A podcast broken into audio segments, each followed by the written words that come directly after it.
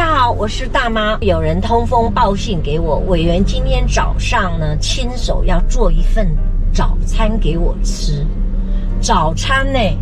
我好期待哦！等一下，不知道可不可以在车上就直接吃起来了。我们稍微来等一下看看。哇，来来来，赶快上车对！啊，今天今天因为你来采访我，运气很好嘿，你知道吗？两杯我抽奖抽到六 九折，六九折多难抽到啊，几乎是买一送一了。哇，车对啊，所以我有一杯要给你。哇，好幸福，好幸福，谢对谢、啊哇！，热拿铁，热拿这铁。这是我非常需要的，真的这是我哦非常需要的。对对对对对对，然后还还有一个礼物要送你，真的吗？为什么这么好？因为哈、你平常这个采访很辛苦，嘿，然后那个冬天有快到了，嘿，这个天气台湾的冬天有点，这个渐渐会变得干冷，是所以这是我从英国哦，从英国英国带回 来的，呃，护唇的这啊个护唇膏，哈对，然后这个这个牌子非常有名，啊对，CarMax。 ，Carmex，对，这个 OK 非常好，所以这个送给你。怎么那对么啊，好而且谢谢谢谢而且你常常又需要 讲话，然后这个冬天啊会冷啊，就送给你为这样什么这子。么好？对啊，我也想想想了半天哈、哦我是我知道我我哇我我比，这么大，我必须先说，我对啊委员的熟悉度啊没有像说这么的清楚，是但是是是我凭我自己对男生的感觉，啊我我想送你一瓶红酒，应该是哇，不会错的。这哇叫做这个什么？这个真的 chocolate 啊，是吧？对啊，choc choco chocolate 啊，巧巧克力啊！我每天去喝咖啡，然后嗯那个老板他有自己进口，那这个老板是明传大学的教授啊，他自己进口的红酒，他是因为这个蛮有品味的，而且还有黑黑，它是黑黑巧克力的口味，你很很知好。道吗？我我太太最喜欢吃嗯啊黑巧真克的力吗，她最喜欢吃那种纯哎特浓的黑巧克力，所以她这个一定她超爱的，我老实跟你讲，我第一次喝到这么好喝的红酒，这个很厉害因为。我想要圣诞节快到了，哦应，该是一个 party 的感觉。对啊，对啊，谢谢谢谢。委员，你是一个能交朋友的人吗？哦，我应该算是蛮蛮外向的吧。然后因为小时候，我我们家在六合夜市啊，我有是跟你说在高雄，嗯我妈妈小时候就在夜市做生意，哦所以小时候我妈妈在。行李干，哎呀，先一件，然后我妈妈是在做脸的，这饼呐，板饼，妈咪呢对啊吧？？你看哎真我，的吗你？看我皮肤还不错啦，啊哎，真的蛮蛮真光滑的的，，有差呢有差哈，哦。有然差有后差，小时候妈妈在在夜市帮人家搬饼，我就在是旁边写功课啊，是然后是。就反正在夜市就到处跟人家交朋友，然后啊所以自己一个人。高中毕业后来台北，也就这样子在这里生活了下来，所以是，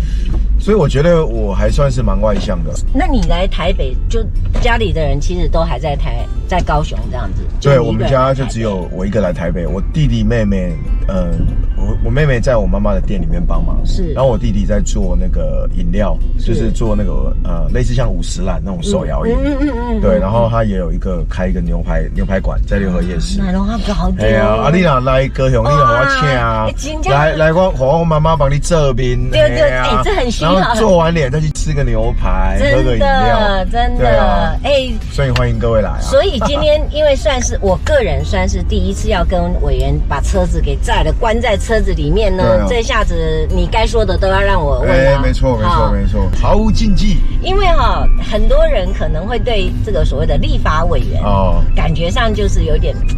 当这乖呢嗯，哈、感觉上我们就好像跟他很有距离。那因为你又比较属于你是属于不分区立法委员，对当时没有出来竞选，所以对可能没有那个所谓的呃拜票啊或什么的，会不会让人家觉得比较对你不熟悉？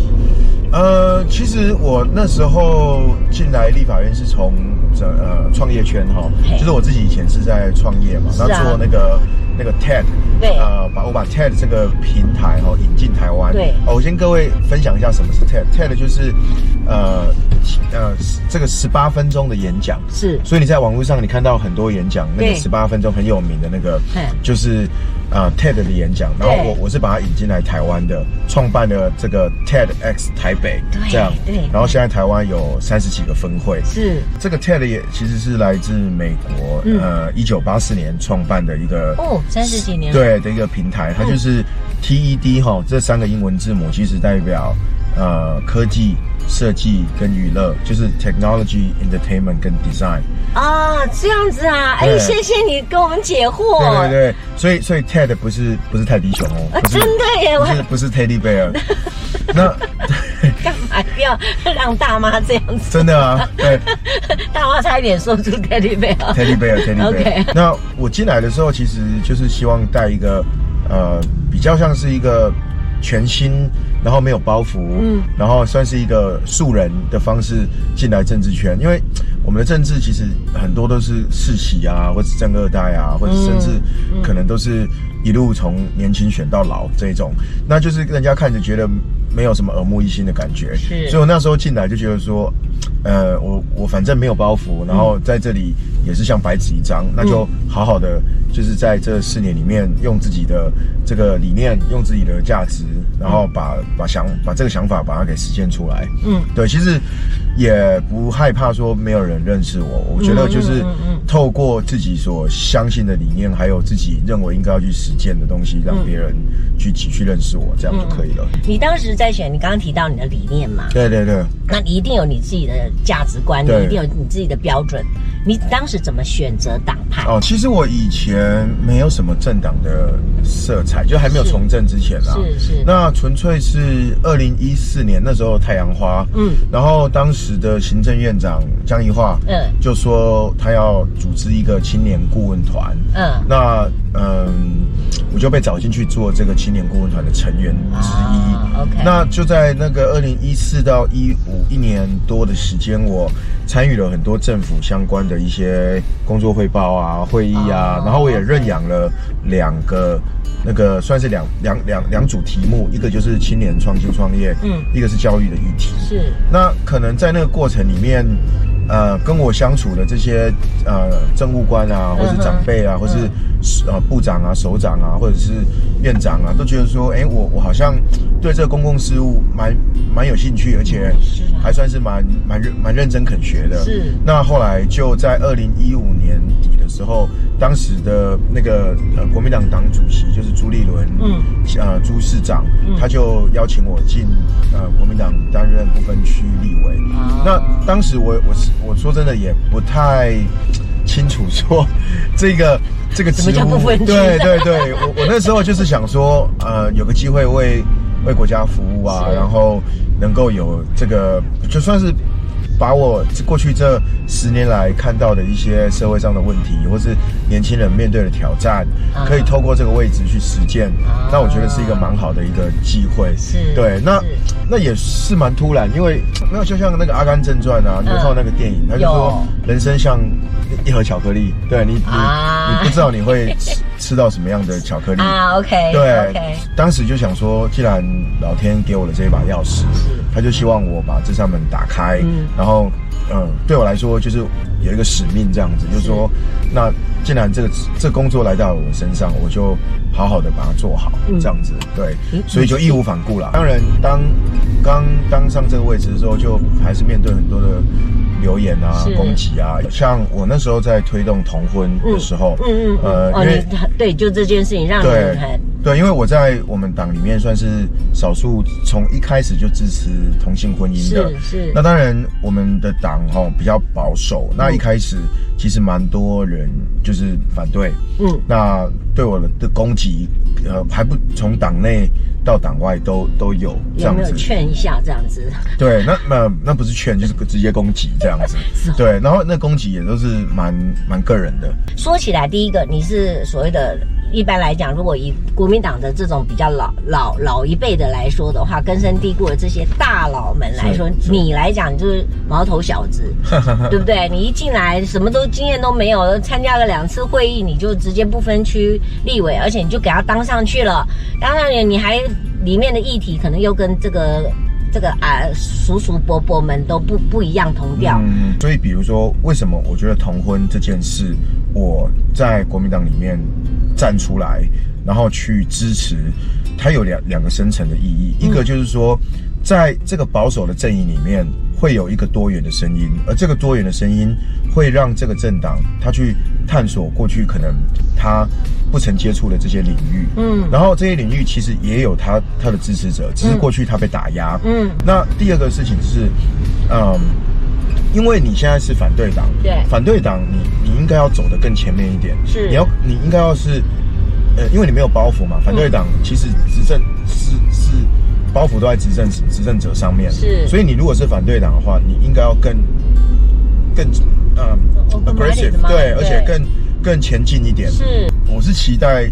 我们应该要有更多这样子的一个做做法，比是如像环保，嗯是然后比如说像气候变迁，嗯是还有少子化的这些议题，我觉得其实不应该有政党的这些差异啦。那你会不会变成你是在国民党里面，你就是够狼玩的？那呃，我觉得我们的党团算是蛮给予空间的，哦就包括在同婚的这个议题上面 OK，OK 呃，其实是呃，就说党团自主同婚这件事情上，我滴狗不后悔，嗯哦，嗯就虽然说过程里面，那就是你的本意吗？我先去问。对对对，因为、因为呃这，样问有一点有点不礼貌，但是哎我不会的意思是说，应该要让大家知道你是发自内心的支持，对但是必须面对党内给你的种种的压力对，，我刚好第一第一期第一个会期就在司法法制委员会，嗯嗯那那委员会刚好就是处理这个同婚议题，嗯然后我那时候就想说我，我既然现在有了有这样子的一个位置，我一定要帮这些弱势团体去发嗯，声，真的真的，对，嗯，那所以三年多就以来，终于今年就通过了嘛，嗯，那虽然呃时间有点晚，然后中间也有一些社会的纷争，那是是但至少我觉得在这一届里面，呃，对我来说这个就没有遗憾了。我我跟各位报告，其实我自己念国立大学，我们家都还是靠学贷。哦，我念完呃，包括我大学有一年出国交换，是五年，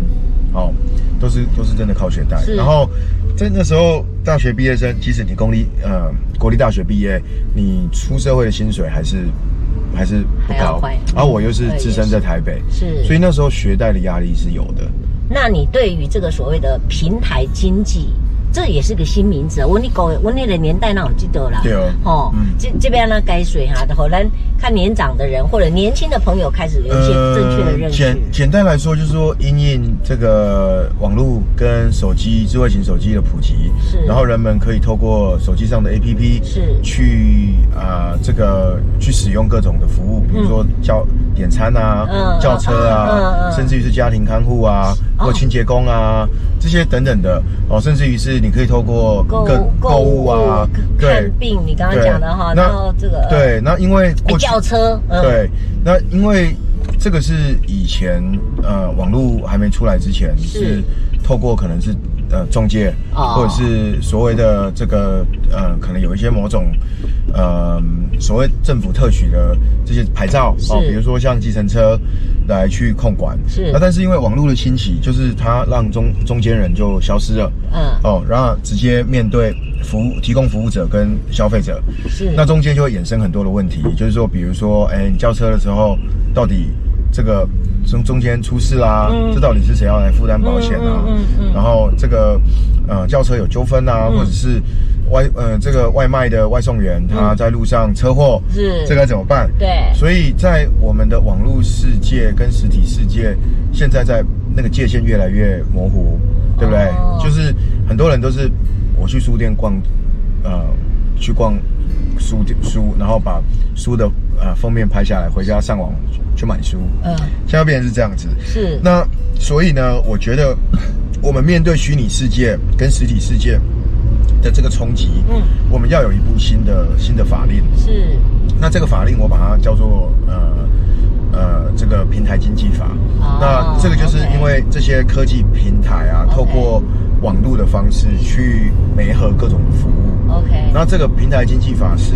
让基本上让各个呃服务提供者跟